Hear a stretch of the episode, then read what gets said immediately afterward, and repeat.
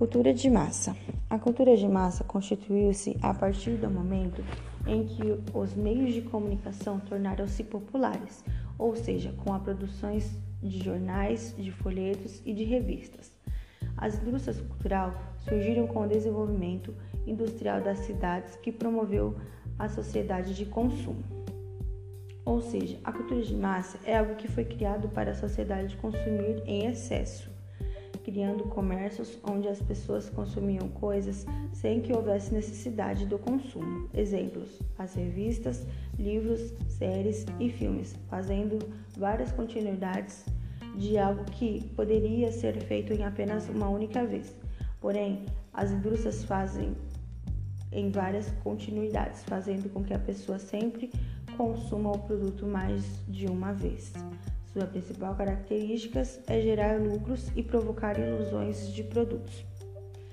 Indústria cultural. A indústria cultural é um termo desenvolvido para denominar o modo de produzir cultura no período industrial capitalista.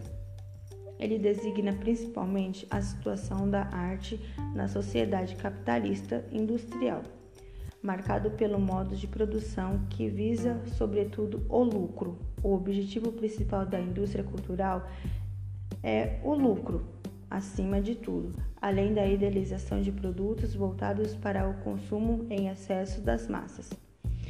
Características: Sua característica tem total influência do modo de produção da época, sendo impulsionado com o avanço das tecnologias que conseguiam fabricar ilusões padronizadas, ou seja, é, eles faziam com que as pessoas comprassem certos tipos de produtos é, mais de uma vez, fazendo com que, com que aquele produto seja uma cultura, como se aquele produto fosse é, necessário para o seu uso na sociedade.